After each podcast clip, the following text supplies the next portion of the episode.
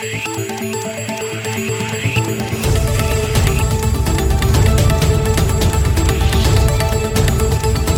et bienvenue à cette édition de Santé, Sciences et Développement, le magazine scientifique de SciDev.net en partenariat avec euh, votre radio.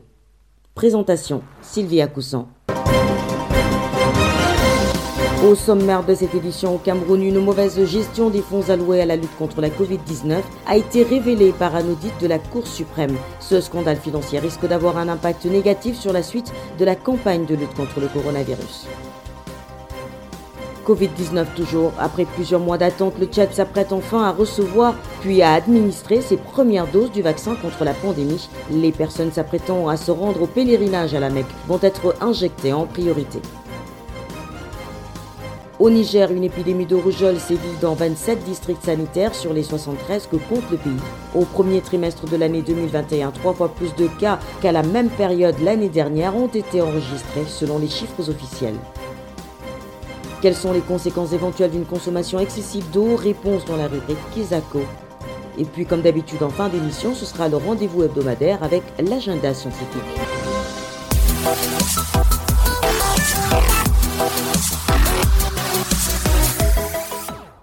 Au Cameroun, de nombreuses fautes de gestion ont été commises dans le cadre de l'utilisation des fonds alloués à la lutte contre la Covid-19.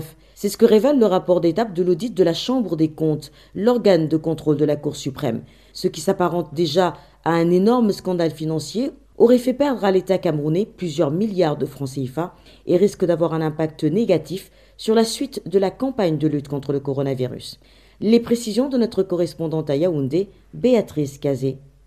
Le Covid Gate, c'est le nom donné à cette affaire qui ébranle le gouvernement camerounais depuis la publication du rapport d'étape de l'audit de la Chambre des comptes de la Cour suprême sur la gestion des fonds 180 milliards de francs CFA alloués en 2020 par le Fonds monétaire international au Cameroun dans le cadre de la lutte contre le Covid-19. Ce rapport qui n'a pas été officiellement rendu public mais qui a fuité sur les réseaux sociaux dévoile de nombreuses fautes de gestion commises par plusieurs ministères qui ont reçu ces financements des fautes de gestion qui ont fait perdre plusieurs milliards de francs CFA aux caisses de l'État. Il révèle par exemple une surfacturation liée à l'achat de certains produits. Tenez, les tests de Covid-19 ont été acquis à 17 000 francs CFA l'unité au lieu de 700 francs CFA l'unité, ce qui aurait fait perdre à l'État pas de 15 milliards de francs CFA. Même s'il ne s'agit que d'un rapport d'étape, le docteur Albezé, spécialiste en économie de la santé, affirme ne pas être surpris par cette affaire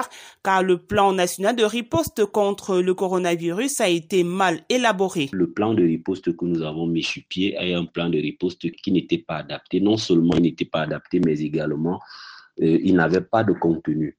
Je le dis parce que lorsque vous regardez, par exemple, les offres que les différentes administrations ont faites pour pouvoir décaisser de l'argent alloué justement au fonds spécial contre le coronavirus et ses répercussions, vous allez voir qu'il y a beaucoup d'activités qui n'étaient pas significatives, donc qui n'étaient pas alignées dans le cadre de la lutte contre la crise sanitaire. La divulgation de ce rapport intervient au moment où les autorités sanitaires multiplient les initiatives afin d'encourager les populations jusqu'ici réticentes à se faire vacciner contre le coronavirus. Pour le docteur Albezé, le Covid-Gate aura forcément un impact sur la suite de la campagne de lutte contre le Covid-19.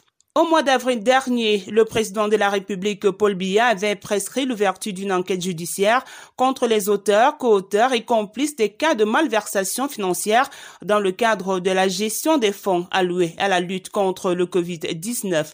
Béatrice Kazé, Yaoundé pour Santé, Sciences et Développement. Covid-19 toujours après une longue attente, le Tchad va lancer sa campagne de vaccination contre la Covid-19 le 4 juin 2021 sur toute l'étendue du territoire national. L'annonce a été faite ce 28 mai par le ministre de la Santé publique et de la Solidarité nationale, Dr Abdoulaye Sabour Fadoul. Les pèlerins qui doivent bientôt se rendre à la Mecque seront parmi les personnes à injecter en priorité. Anjamena Adalf Mbaindangro Adjekornondé. Après trois mois d'attente, le vaccin contre la COVID-19 foulera bientôt le sol tchadien. Une annonce faite ce 28 mai par le ministre de la Santé tchadienne, Dr Abdoulaye Sabour Fadoul, à l'occasion d'une rencontre avec les opérateurs économiques et le comité d'organisation du pèlerinage. Ce sont plus de 200 000 doses de vaccins chinois et britanniques qui seront réceptionnées le 2 juin en Djamena. Et aussitôt, la campagne vaccinale débutera. À l'approche du pèlerinage, ce sont les voyageurs vers la Mecque qui seront les priorités. Après eux viendront les personnes âgées de plus de 65 ans et celles souffrant de comorbidités. Les explications du ministre de la Santé, Dr Abdoulaye Sabour Fadoul. Nous euh, comptons lancer euh, la campagne à partir du 4 juin prochain et c'est la raison pour laquelle nous avons euh, tenu cette réunion parce que nous savons que nos compatriotes musulmans euh, peuvent être euh, amenés à, effectuer des, des de, la Mecque. Et euh, cette année, des conditions particulières sont, sont, posées par les autorités saoudiennes, en particulier l'obligation d'être vacciné si on veut aller, on veut aller à la Mecque.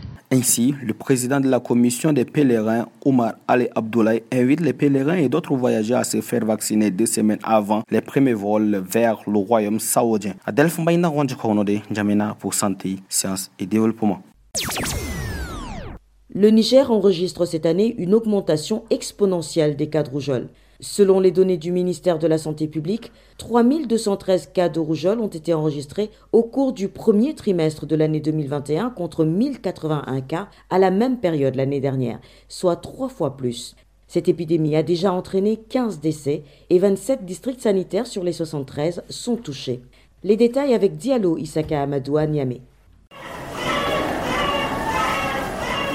Nous sommes ici au centre de santé intégré République situé au 4e arrondissement communal de Niamey où des cas de rougeole avaient été enregistrés ces dernières semaines. Yaya Zakari, technicien supérieur aux soins infirmiers au CSI République. Moi-même, plus précisément, j'ai enregistré plus de 3 à 4 cas. C'est vraiment ce sont des cas de rougeole et on a signalé ça au niveau des centres d'information des sinistres, là où on signale l'épidémiologie pour qu'ils prennent en charge, pour qu'on prenne les, enfants là, on peut savoir ils viennent de quel quartier, où est-ce qu'on peut les trouver et voir comment on va entamer la prise en charge. Cette année, le nombre de cas de rougeole enregistrés au Niger dépasse largement à celui enregistré l'an dernier. Euh, mais depuis le lancement de la campagne nationale de vaccination contre la rougeole, on constate de moins en moins une réduction du nombre de cas de rougeole enregistrés ainsi, la pandémie du coronavirus a fait en sorte que les centres sanitaires pour diagnostiquer la rougeole sont moins fréquentés. D'où Yahya Zakari lance un appel à la population. Le message que j'ai à lancer à la population, c'est tout d'abord, c'est pour les expliquer qu'une maladie contagieuse, il faut toujours chercher des traitements il faut venir vers les centres de formation sanitaire.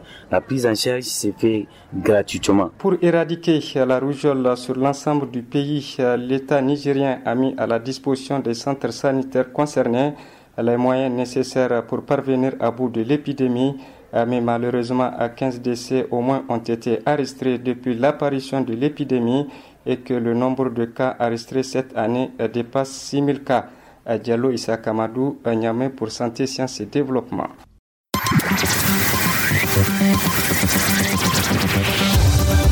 Kesako, qu'est-ce que c'est? Vos questions à la rédaction, les réponses de nos experts. Notre question cette semaine vient du Mali. Je vous propose de l'écouter. Bonjour, SIDEV.net. Je m'appelle Céline Raté, étudiante en communication, et je réside à Bamako, au Mali. On dit souvent que boire beaucoup d'eau est bien pour l'organisme, mais je voudrais savoir si boire de l'eau à l'excès n'est pas dangereux pour la santé. Merci. Nous mettons le cap sur Bamako où nous attend notre correspondant Mardoché Boli. Bonjour Mardoché. Bonjour Sylvie, bonjour à tous. Vous êtes euh, notre correspondant au Mali et pour répondre à notre auditeur, vous vous êtes rapproché d'un spécialiste. Oui, Sylvie, selon deux experts en nutrition que nous avons rencontrés, la consommation de l'eau à l'excès peut être dangereux pour notre santé. Écoutons Dr Aminatou Traoré, spécialiste des micronutriments à l'Institut Polytechnique Rural de Katibogo. Boire, c'est toujours bon, surtout en matière de chaleur quand il fait chaud, excessivement chaud, surtout pour les personnes âgées et les enfants. Mais quand on a soif, l'organisme le réclame. En tout cas, pour les gens qui sont normales, quand ils ont envie de boire, l'organisme le réclame et on le prend. Mais il est surtout dangereux pour les gens qui viennent des zones où il fait, ils ont soif quoi. C'est-à-dire quand quelqu'un marche dans la chaleur ou qu'il a soif, une soif intensive, que tu te mettes à boire tout de suite beaucoup d'eau. Ça, ça peut créer un problème euh, qui, qui peut même euh, t'amener à l'agonie. Le nutritionniste Bassedou, coordinateur du club Nutri Mali, révèle d'autres problèmes en plus de l'agonie. Souvent on parle de l'hyperhydratation. En fait, c'est lorsque la consommation d'eau est supérieure aux besoins de l'organisme. Et souvent, cela entraîne ce qu'on appelle l'hyponatrémie, un faible taux de sanguin dans l'organisme. Et cela, vous allez voir observer des, des signes comme des nausées, des vomissements, des crampes musculaires chez certaines personnes ce qu'il faut vraiment tenir en compte, c'est le profil sanitaire des, des personnes hein, en termes de recommandations. Surtout les personnes avec les maladies cardiaques ou rénales, il faut toujours euh, échanger avec le médecin traitant pour euh, euh réellement faire des conseils qui sont adaptés euh, pour ces personnes. Alors, ce qu'il faut retenir selon les spécialistes, boire de l'eau en grande quantité chaque jour peut entraîner l'hyponatrémie qui est caractérisé par un taux anormalement faible de sodium dans le sang et peut aussi causer l'œdème cérébral qui correspond à une accumulation anormale de liquide au niveau du cerveau. Voilà Sylvie, c'était les explications du docteur Aminatou Touré et Sedouba, tous deux nutritionnistes à Bamako. Merci Mardoché, je rappelle que vous étiez en ligne de Bamako au Mali. Si vous aussi souhaitez nous adresser une question, une seule chose à faire, appelez écrivez ou laissez un message vocal au numéro WhatsApp suivant, le plus 221 77 846 54 34. Je répète, le plus 221 77 846 54 34.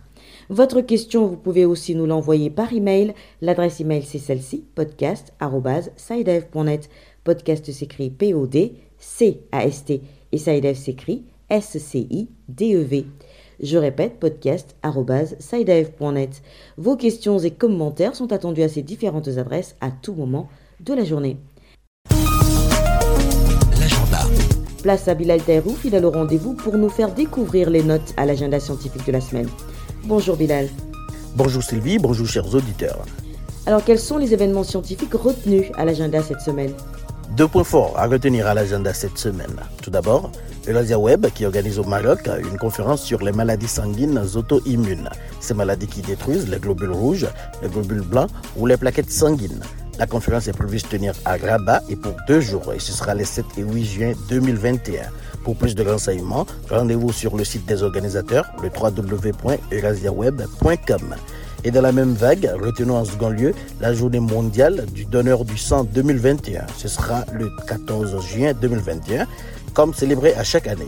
L'objectif, rappelons-le, est de faire connaître à l'échelle mondiale le besoin en sang et en produits sanguins sûrs aux fins de transfusion et de sensibiliser à la contribution essentielle des donneurs de sang volontaires et bénévoles au système de santé nationaux. À l'occasion de cette journée, plusieurs centres de transfusion organiseront des journées portes ouvertes et beaucoup plus des journées de dons de sang. Voilà, ce sera tout pour cette semaine, Sylvie. Merci Bilal. Mesdames et messieurs, c'est la fin de cette édition de Santé, Sciences et Développement que je vous remercie d'avoir suivi. Rendez-vous la semaine prochaine, même heure, même fréquence. D'ici là, portez-vous bien. Cette émission est disponible en podcast sur le site sidev.net/fr. Cette émission a été réalisée sur financement du CRDI, le Centre de recherche pour le développement international, un organisme public canadien. Le CRDI investit dans le savoir, l'innovation et les solutions afin d'améliorer les conditions de vie dans les pays en développement.